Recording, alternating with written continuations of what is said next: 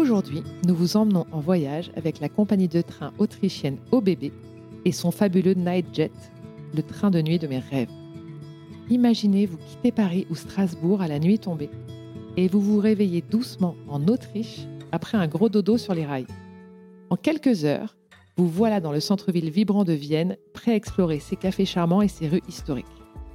Pendant ce green trip en train, vous pouvez aussi faire escale à Salzbourg, la ville de Mozart, à Linz avec sa scène artistique avant-gardiste ou encore à Sankt Pölten, une petite ville géniale et hors des sentiers battus d'Autriche. Alors, si l'idée de voyager de manière confortable, écologique et sans tracas vous séduit, pensez direct au Night Jet d'OBB. Personnellement, j'ai déjà booké une escapade en famille parce que je rêve d'un chocolat viennois après une nuit cosy dans le train.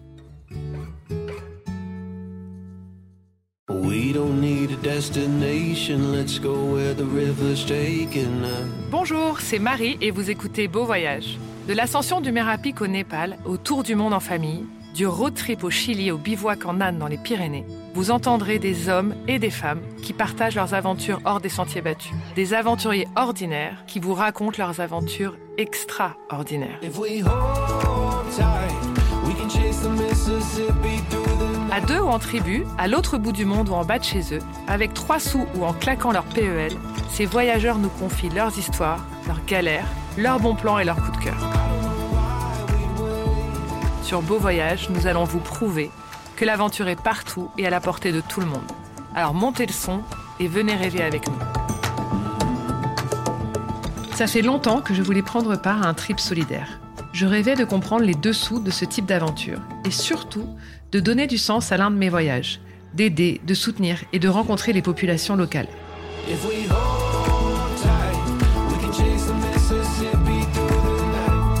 Alors, quand la Fondation Maison du Monde m'a proposé de participer à son Solidarity Trip annuel, j'ai sauté sur l'occasion et j'ai répondu avec un grand oui. À quoi ça sert? À qui c'est destiné? Pourquoi déplacer des collaborateurs à l'autre bout du monde et pas simplement soutenir des associations à distance? Quel est l'impact réel d'un tel projet au niveau local? Quel est le retour des bénéficiaires? Bref, j'avais un paquet de questions et d'interrogations quand j'ai embarqué en octobre dernier pour l'île de Sainte-Marie à Madagascar avec 12 employés de la marque. Notre mission sur place, accompagner le GRET, une association que la Fondation Maison du Monde soutient depuis des années, dans ses actions pour reboiser l'île, accompagner les maraîchers locaux et travailler avec les Saint-Mariens. Dans cet épisode un peu particulier, vous entendrez à la fois des interviews que j'ai menées sur le terrain, mais aussi mon retour d'expérience et deux ou trois anecdotes que je vous promets croustillantes.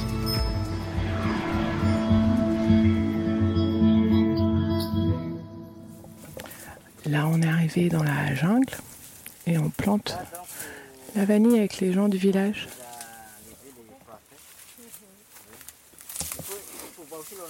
Après une heure de marche dans la brousse assez éprouvante. La, soleil pousse de l'est vers l'ouest. Salut Marie. Salut Marie. Alors là, on vient de t'entendre. Tu es au fin fond de la brousse à Madagascar. J'ai hâte que tu me racontes ton voyage, mais avant, j'aimerais bien que tu prennes le temps vraiment de nous expliquer la différence entre un voyage solidaire et un voyage humanitaire. Évidemment, je suis pas spécialiste euh, du sujet, mais j'ai quand même travaillé euh, tout ça depuis très longtemps parce que je rêvais de faire un voyage qui me permettait de, de mêler ma soif d'aventure et en même temps d'aider les autres. Donc je sais qu'il y a vraiment l'action humanitaire qui est une action d'urgence qui répond souvent à une crise. Et donc euh, le voyage humanitaire euh, est un voyage d'experts, souvent dans la santé, dans la logistique, parfois dans le juridique. Mais c'est pas du tourisme, c'est vraiment du voyage avec un travail et des missions très précises d'experts. Après, il y a le tourisme solidaire, qui est un tourisme en fait euh, qui permet de venir sur un temps court découvrir des projets qui sont eux sur un temps long. Parce qu'en fait, l'action solidaire, c'est une action euh, d'aide à des populations locales sur le long terme pour que qu'on voit en fait du changement et de la transformation. Donc moi, je suis partie sur un voyage solidaire qui était dix petits jours pour découvrir et contribuer à un travail à très long terme sur l'île de Sainte-Marie. Bonjour à tous. Tout d'abord, vous êtes les bienvenus sur l'île. Merci, d'être venus aussi. N'oubliez pas les deux. Joignez l'utile à l'agréable.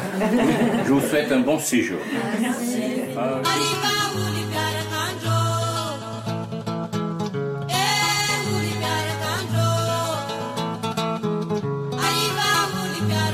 Et sur place, alors c'était quoi votre mission? Vous aviez quoi à faire euh, pendant toute cette semaine?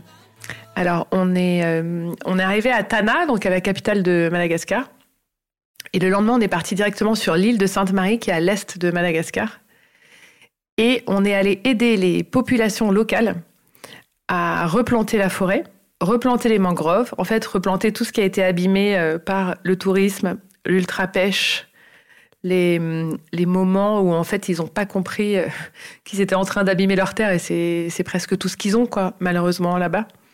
Et il y avait un super exemple euh, qui a donné quelqu'un du, du GRET, donc l'association locale, qui disait, tu vois, avant, ils allaient, le pêcheur, il allait pêcher, il revenait avec 10 poissons, il en prenait deux pour sa famille et il disait à ses potes Et il y, a y, y a les poissons qui sèchent euh, au bord de l'eau, euh, servez-vous pour ce soir. Moi, en passant, je vais prendre du lait euh, mm. chez Monique et je prendrai de la, de la farine chez Jean-Paul, tu vois. Et aujourd'hui, hier surtout, ils les ont vendus. Et donc, en fait, ils ont plus pêché pour plus gagner d'argent et ils en ont même pas gardé pour eux, en fait. Et donc, quand l'argent est arrivé dans ces communautés, le capitalisme est arrivé, en fait, le petit capitalisme, mhm. en fait, ça les a détruits. Donc, ils ont commencé la surpêche, ils ont commencé à vendre les arbres, etc. Et donc là, le Gret est venu les accompagner depuis longtemps hein, dans cette zone de Sainte-Marie pour qu'ils retrouvent leur terre et leur propre richesse avant même d'aller vendre aux autres. C'est que déjà, eux, ils sortent de la survie, quoi.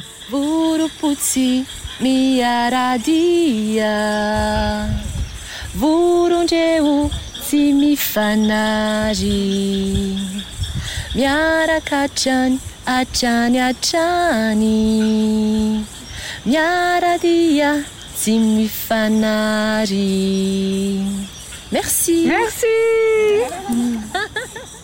Moi, j'ai une question, et je pense que je suis pas la seule à me la poser. Euh, d'un côté, on a la Fondation Maison du Monde qui dit euh, œuvrer pour la préservation des arbres, qui soutient des associations comme le GRET. Et à côté, on a Maison du Monde, qui est une boîte de meubles mondiale euh, est-ce qu'on n'est pas en plein greenwashing? Bah, C'est sûr que tu te poses la question. Mais euh, en fait, Maison du Monde, ils se sont engagés, et je ne vais pas donner les chiffres pour eux, mais on pourra les partager, à ce que le, la plupart de leurs meubles en bois soient faits de bois responsable, c'est-à-dire de bois plantés dans des forêts faites pour ça? Donc, tu sais, c'est vraiment les forêts qu'on voit euh, qui sont rangées avec des, mm. des rangées. Ces arbres, ils ont été plantés pour ça. Si on va chercher des arbres dans les forêts primaires, dans les forêts qui sont les poumons de notre terre et qui sont là depuis des centaines d'années, on détruit petit à petit euh, le monde. Mm. Donc, évidemment, on ne va pas vivre sans meubles. En fait, on va... malheureusement, donc, chacun essaie de faire au mieux. Je trouve que c'est toujours facile d'aller taper sur ceux qui font, euh, tu vois, évidemment. Donc Maison du Monde a quand même entamé une révolution avec God is Beautiful, avec plein de choses, euh, voilà, depuis quelques années. Et ils s'engagent à faire le maximum de bois responsable. Et je crois que c'est plus de 80% aujourd'hui de leur bois et du bois responsable. Donc eux, ils s'engagent à utiliser du bois responsable et aussi à aller replanter les forêts qu'on a abîmées. Mais en fait, quand on va replanter des forêts abîmées, moi je suis allée dans les pépinières, on allait replanter dans la forêt primaire, on plante des arbres de 10 cm. Hmm. Il, faut, il faut du temps, c'est des projets à hyper euh, long terme. Oui. Donc moi, j'ai rencontré plutôt des gens euh, super engagés, avec une vraie envie de changer les choses, etc. Mais après, euh, c'est du business. Enfin, tu vois, c'est ce que nous disait Fabrice de Maison du Monde. Mm. Euh, il n'y a pas d'écologie sans économie. Il ne faut pas être totalement utopique et totalement à côté de la plaque. Tout le monde a besoin d'un lit et on va pas tout faire en plastique, c'est encore pire. Donc voilà, on va essayer de faire les choses, mais de les faire bien et ça prend du temps. Et alors, est-ce que tu peux nous raconter qu'est-ce qui t'a motivé dans ce projet? Tu nous as expliqué que c'était un, une idée que tu avais dans un coin de ta tête et que tu n'avais jamais finalement trouvé le temps euh, de le faire. Mais pourquoi ce projet-là en particulier euh? Il y avait plusieurs trucs. C'est que déjà, je rêvais de découvrir Madagascar, donc j'avoue, c'est très opportuniste, mais euh, j'étais super contente d'y aller. Et en plus, avec des locaux, donc de faire des vraies rencontres et tout. on me proposait de partir toute seule, donc sans mes enfants, sans mon mari je pense que ça m'était pareil depuis très très longtemps. Et sans mes copines, quoi, parce que je fais des, des voyages, tu vois, avec mes copines ou. Euh, voilà. Là, vraiment, je suis arrivée à l'aéroport, je ne connaissais personne, j'avais jamais vu personne. Donc, moi aussi, je sortais un peu de ma, ma carapace, tu vois, ce qui n'est pas hyper évident pour moi. Et euh, voilà, c'était de bonnes, euh, de bonnes raisons. Et je connais rien, rien vraiment à ce qu'est une zone protégée, à la reforestation, etc. Donc, j'avais aussi envie d'apprendre et de comprendre. Euh, et, de comprendre pourquoi une énorme boîte comme Maison du Monde va faire ça avec 10 salariés, tu vois, un petit, dans un petit coin de, dans un petit coin du monde. Donc voilà, je me suis dit, c'est le, moment, on tente, quoi. Et ce qui est marrant dans cette aventure, c'est que, comme tu viens de le dire, mais la Fondation Maison du Monde embarque dans cette aventure des salariés euh, de la boîte. Mais c'est qui? Il y a quoi comme profil? En fait, ça fait 12 ans qu'ils font ça. Et il y a pas mal de boîtes hein, qui le font, parce que j'ai quand même enquêté un peu. Il y a pas mal de boîtes qui font ça. Chacun a donné un nom différent. Maison du Monde s'appelle Solidarity Trip, mais il y a pas mal de boîtes qui le font. Et en fait, l'idée, c'est que la Fondation Maison du Monde euh, soutient pas mal d'associations dans le monde sur le sujet de la reforestation. C'est vraiment leur, euh, leur, le combat qu'ils ont choisi. Et tous les ans, depuis 12 ans, ils emmènent des salariés rencontrer les membres d'une asso sur place pour rendre en fait le don et tout ce qu'ils font toute l'année euh, concret. Concret, exactement. Euh, et là, ce qui s'est passé concrètement, c'est qu'on est parti avec les salariés de Maison du Monde. Je vais te raconter comment ils ont été euh, choisis.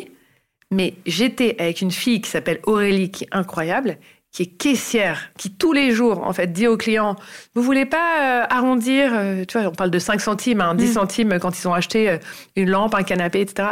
C'est pour le Gret à Madagascar, elle déroule. Et ils ont fait un boulot extraordinaire parce qu'ils donnent beaucoup, beaucoup d'argent à l'association Ogrette. Et là, Aurélie est dans la brousse. Elle a fait 12 heures d'avion, euh, une heure et demie de piste, une heure et demie de marche. Elle arrive dans un village. Elle déjeune avec une famille qui lui dit, en fait, grâce à vous, grâce au travail que vous faites tous les jours, à l'arrondi en caisse, mais nous, on a replanté des arbres et nous, on nourrit nos enfants et nous... Hmm. C'est quand même extraordinaire. Ils rendent concret le travail de tous ces gens-là. Et donc, pour répondre à ta question, ce que j'ai totalement euh, divagué, en fait, c'est proposé à tous les salariés de Maison du Monde. C'est Solidarity Trip. Et euh, tout ce qu'ils prennent, les salariés, c'est qu'ils prennent sur leur temps de vacances. Le don qu'ils font, c'est leurs vacances. Ce qui est beaucoup, hein, quand même. Là, ils ont pris 10 jours pour partir.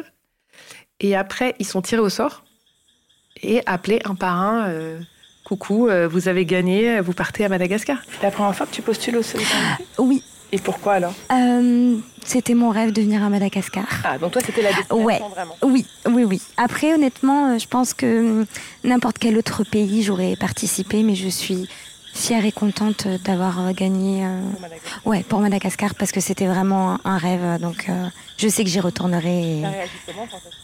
Ah, j'ai pleuré. honnêtement, j'étais. Euh, par mail. J'étais en caisse, je me rappelle, parce que moi je suis vraiment de partout, donc euh, j'étais vraiment en caisse. Et donc j'encaissais des clients.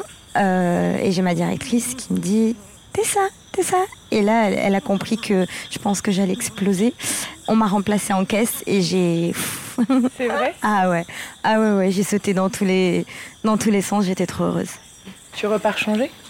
Oui, on a beaucoup de chance d'être en France, d'avoir de l'eau potable, de manger ce qu'on veut, d'avoir quand même de l'argent assez pour vivre.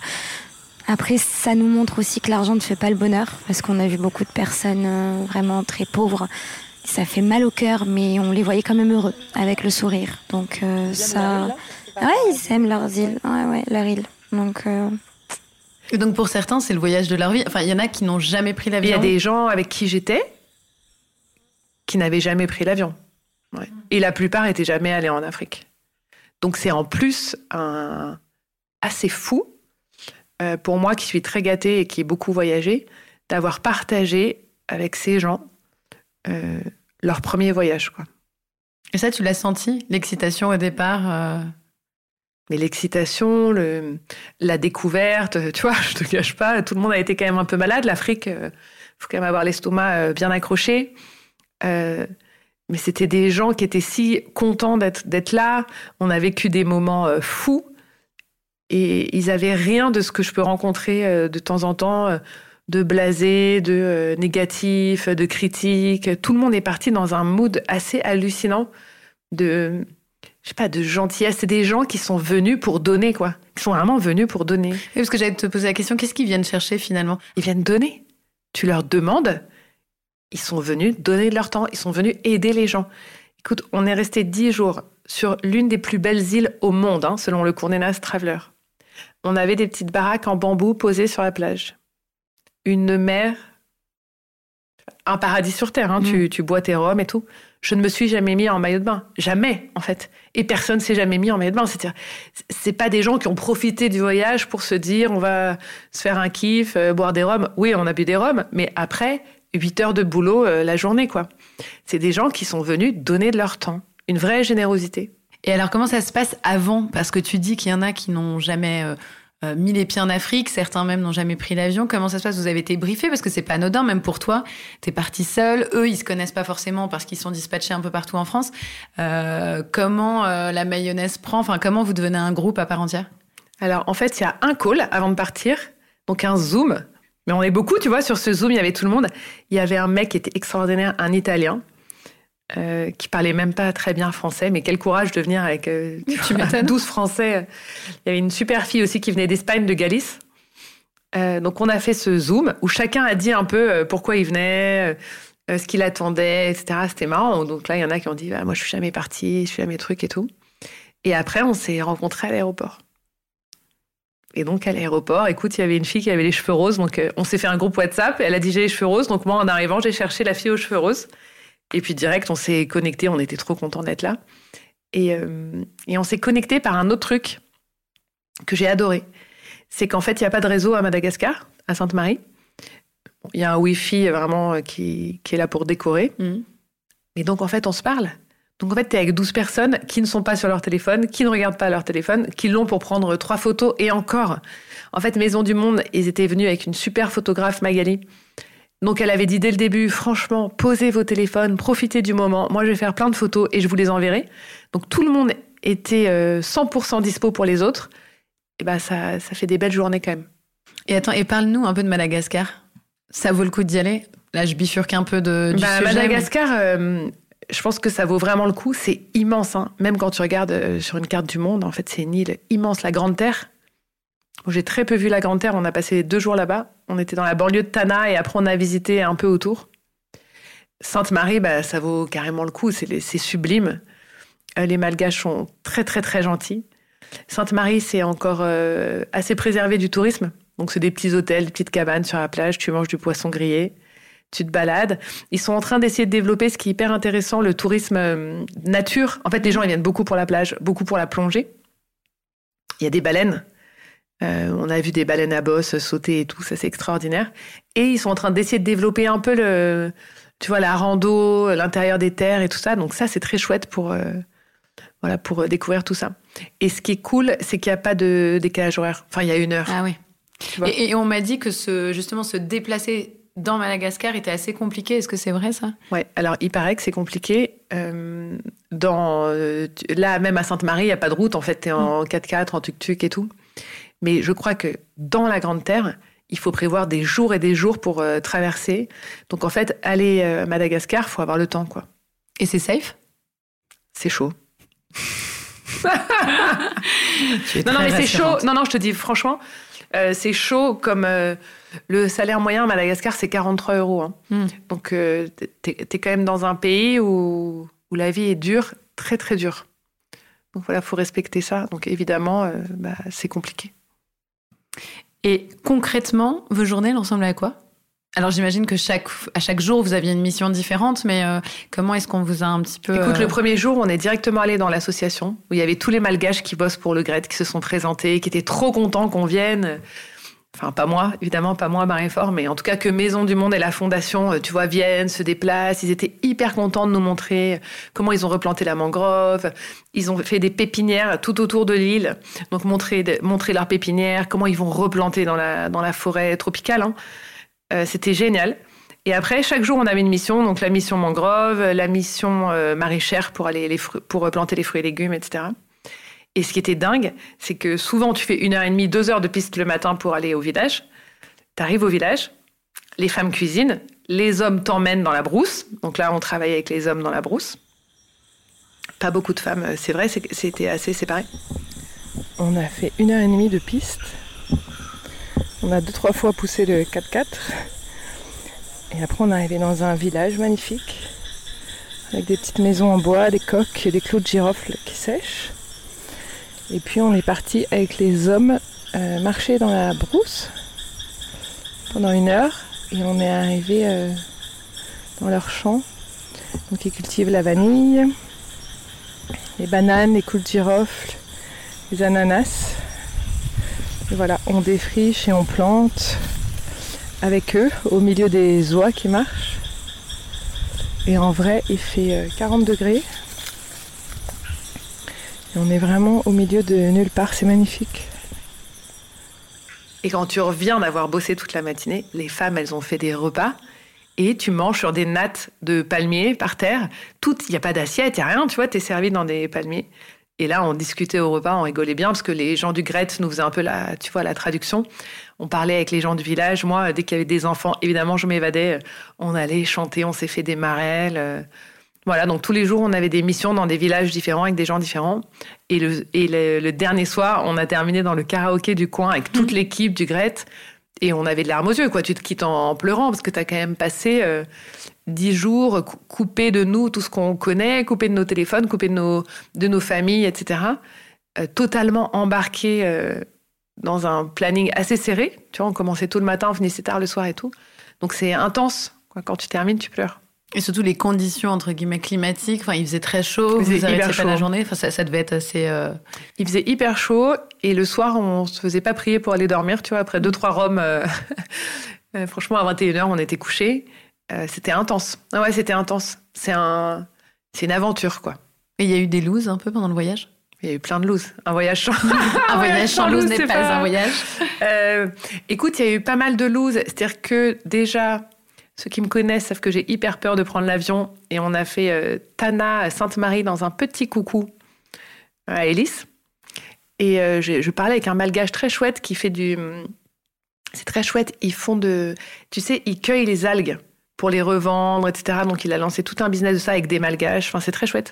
Je suis en train de parler avec lui. On arrive sur cette île de Sainte-Marie paradisiaque et l'avion se pose et redécolle. Arrête. Et là, il me dit Je crois qu'il s'est posé un peu trop loin.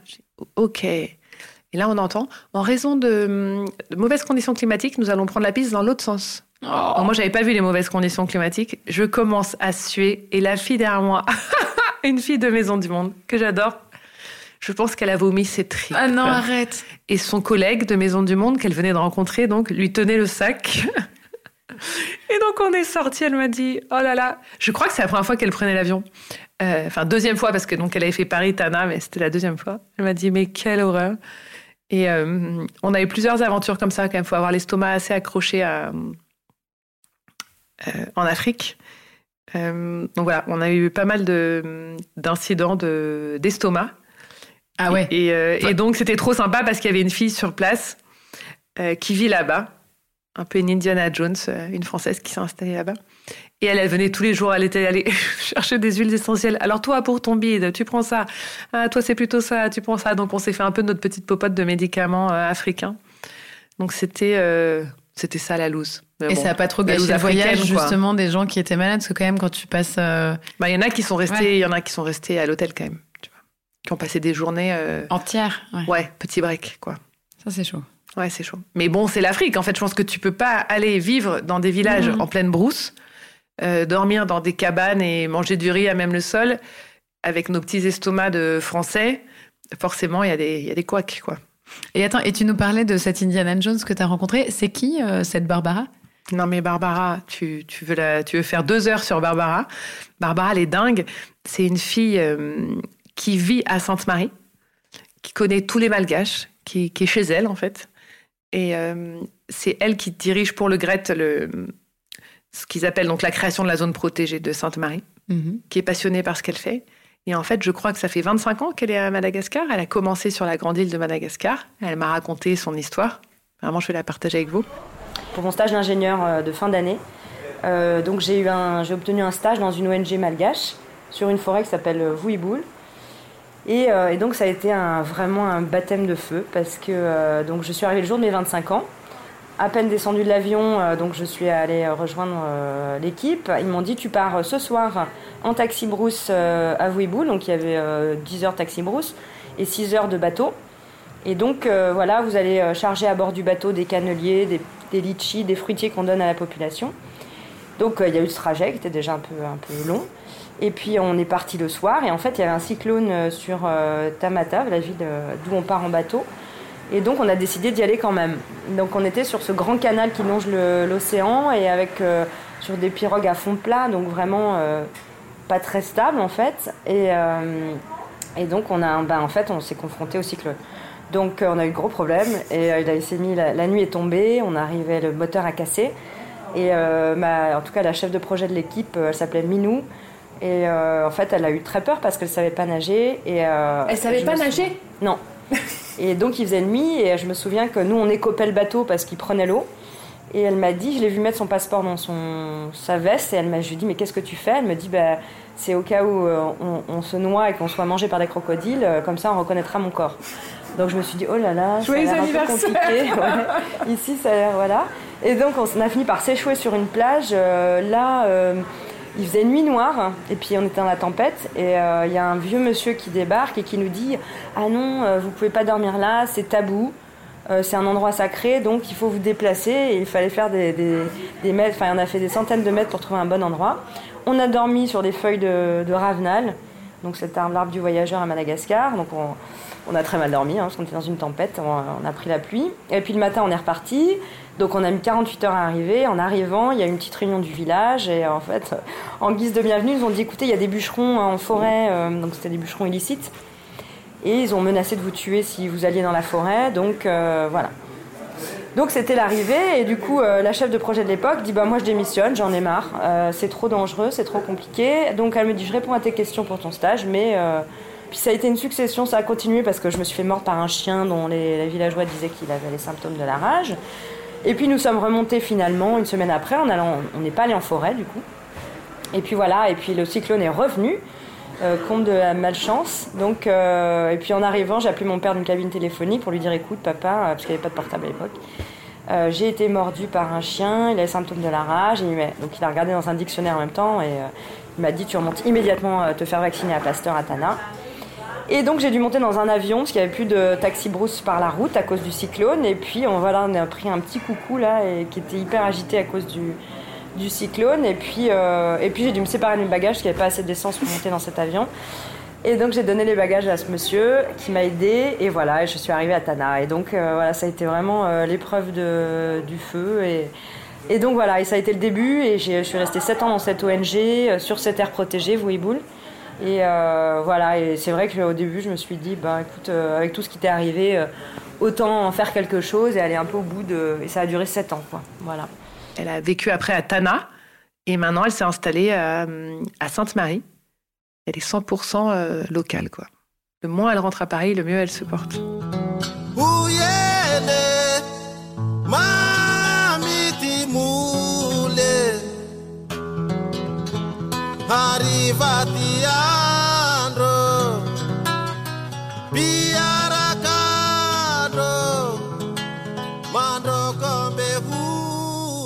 Et attends, ton meilleur souvenir pendant le voyage, c'était quoi?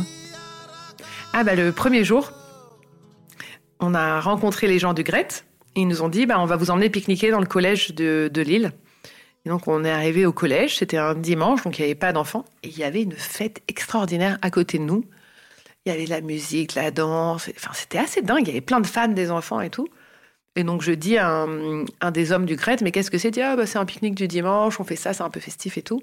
Moi, j'avais qu'une envie, c'était d'aller m'incruster au pique-nique. Et donc, je suis allée m'incruster un peu, j'ai parlé à des gens, j'étais trop contente, il y avait des enfants, j'ai dansé avec des enfants. Et là, il y a une femme qui m'a pris par la main, qui m'a invité à danser, et je me suis trouvée au milieu de cette fête de village toute seule, parce que mes copines, elles étaient, enfin, mhm. mes, potes de Maison du Monde, ils étaient en train de pique-niquer. Et je me suis retrouvée dans cette fête de village euh, c'était extra, quoi. J'ai dansé avec des femmes, des enfants et tout. C'était trop bien.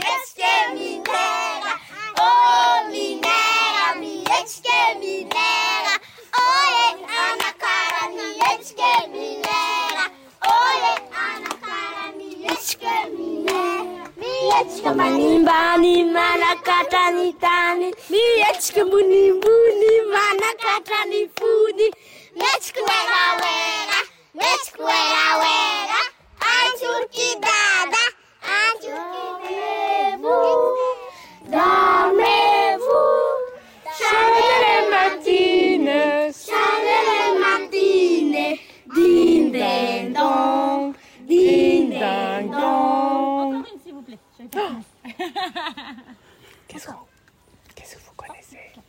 Frère Jacques, frère Jacques, dormez-vous, dormez-vous, salut matine, salut matine, ding ding dong. Mais tu décris un voyage hyper intense au moment euh, justement de faire le bilan, de se séparer. C'était quoi les réactions dans, dans, le groupe? Je pense que tout le monde était content. Euh, tout le monde était aussi content de retrouver sa famille. Il y avait pas mal de mères ou pères de famille, on était quand même contents. C'était des vacances scolaires, donc tu vois, c'était les enfants, ils n'étaient pas dans le train-train. C'était bizarre de les laisser à ce moment-là, enfin en tout cas pour moi et pour pas mal de gens. En fait, à la fin du voyage, on était tous vraiment émus. On a tous un peu pleuré et vous allez même l'entendre. Voilà, moi ça fait 12 ans que je tente ma chance pour pouvoir participer euh, à ce, cette action humanitaire. Voilà, moi, moi je le vis un peu comme l'action humanitaire. Merci à Agathe et Barbara pour votre générosité, votre, bah, votre partage. Moi, franchement, c'était génial.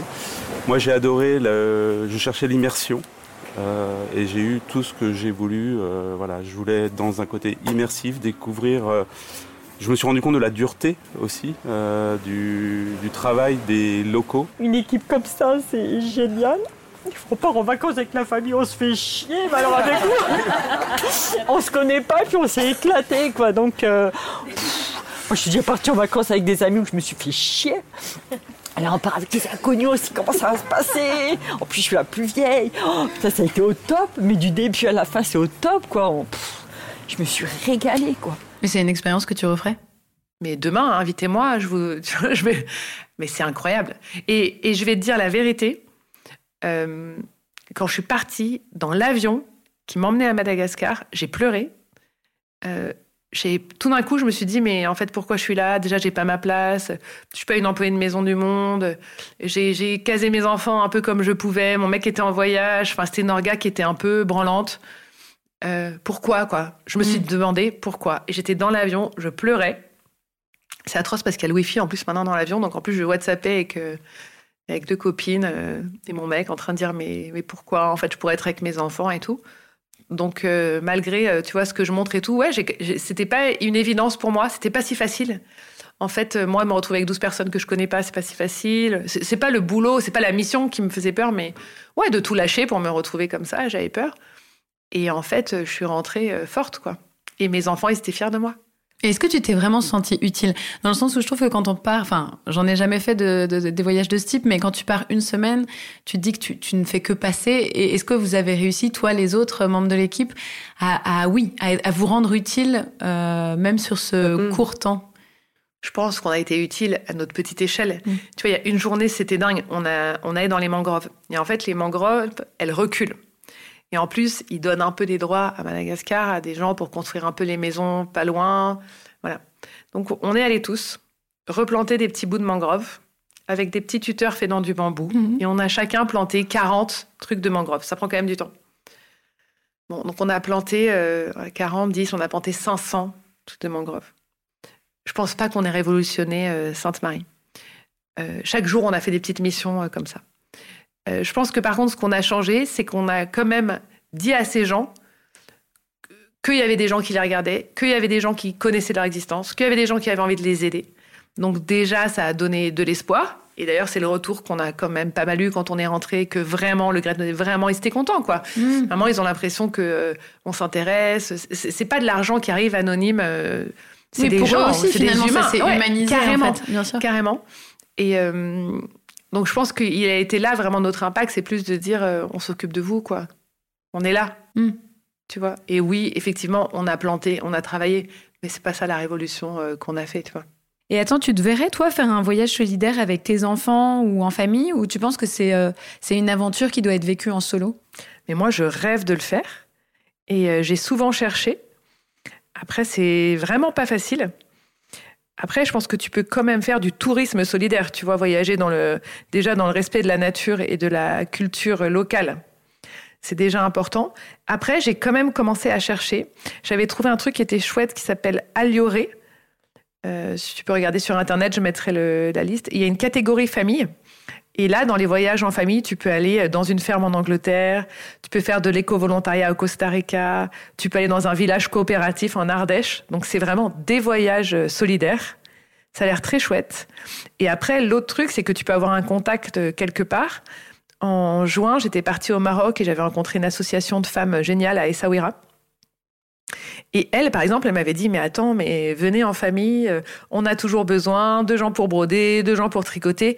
Donc voilà, c'est un contact local, ça peut être coucou, euh, on vient pendant une semaine, on se prend un petit appart, mais tous les jours on veut euh, aider, travailler, faire la vaisselle dans l'assaut, rencontrer des femmes.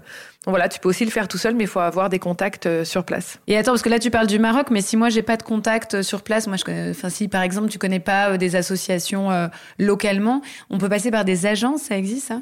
Alors, il y a deux agences. Euh, moi, j'ai pas testé, mais on m'a dit que c'était super. Il y a une agence qui s'appelle Double Sens, qui existe depuis 2006. Donc, c'est un tourisme euh, assez euh, alternatif. Chaque voyage, c'est vraiment des rencontres, aller dans le pays, participer à la vie locale. Donc, ils proposent plein de voyages différents, donc double sens. Et l'autre, ça s'appelle Coup de pouce humanitaire. C'est assez chouette. Et chaque voyage, c'est 8-12 bénévoles mais donc, si tu es en amoureux, tu vois, tu mhm. peux venir, tu peux venir en groupe. Et à chaque fois, c'est deux jours de voyage, dix jours de travail, deux jours de week-end. Tu vois, donc c'est ah, comment combiner vraiment les vacances, euh, vacances solidaires. Et c'est pour ça que ça s'appelle juste coup de pouce humanitaire, c'est partir, mais en donnant du sens à ton voyage. Et tu penses que c'est une bonne idée aussi pour des ados euh, de les envoyer comme ça une semaine dans ce type de mission? Tu as des, as des plans? En fait, j'ai pas mal cherché pour les enfants. Moi, j'ai trouvé à partir de 14 ans. Sinon, avant, c'est vraiment euh, les voyages en famille. Et à partir de 14 ans, il y a un truc qui est très chouette qui s'appelle Grandir Aventure. Donc ça, c'est des colos équitables et solidaires. Donc en fait, c'est des voyages solidaires euh, pour euh, lancer dans des projets de construction, à se prendre un peu, à se questionner, tu vois, sur le monde, euh, être attentif aux inégalités, travailler ensemble. Et surtout, chaque colo a la mission de trouver des solutions alternatives et responsables à un problème local. Donc c'est hyper bien. Et eux, ils ont une colo totalement dingue. Ils ont une colo qui s'appelle Rendez-vous euh, en, en, colo inconnu, je crois. Et en fait, c'est le concept de Raphaël de Casabianca, mhm. la Rendez-vous interethnique. Donc tu boucles la colo. Et en fait... Tu sais pas où tu pars. Tu sais pas où tu vas. Ça part de la citation de Christophe Colomb On ne va jamais aussi loin que lorsque l'on ne sait pas où on va. C'est génial. Et donc, tu fais ta valise et tout, et tu découvres où tu pars à l'aéroport. Et donc, par exemple, ils ont emmené des, des jeunes en Namibie, au Groenland, à Rodrigue, au Sénégal, pour des missions solidaires, mais ils ne savaient pas où ils partaient avant. C'est trop bien. Et, ça, c'est de quel âge à quel âge? Ça, c'est 14-25 ans. Peut-être la colo euh, à vérifier, mais peut-être celle-là spécialement, euh, elle est plus pour des euh, plus grands. Et il y a un autre truc qui est génial pour les 15-18 ans, ça s'appelle Project Broad. Mhm. Ça, j'ai pas mal de copines qui ont envoyé leurs enfants. Ça, c'est des chantiers jeunes internationaux autour du monde. Donc c'est vraiment des projets humanitaires qui sont structurés pour accueillir des 15-18. C'est quand même assez cher. Hein. C'est, on est sur quoi comme budget Un budget. On doit être autour de 2005-3000 les, les semaines. Mais tu peux faire euh, de l'éco-volontariat en Thaïlande, tu peux faire euh, un chantier jeune médecine au Népal, tu peux faire de l'éco-volontariat aussi au Botswana, au Kenya, euh, de la médecine au Ghana. Enfin, il y a vraiment des projets dingues. mais voilà, c'est ça c'est 15-18. Génial. Merci Marie.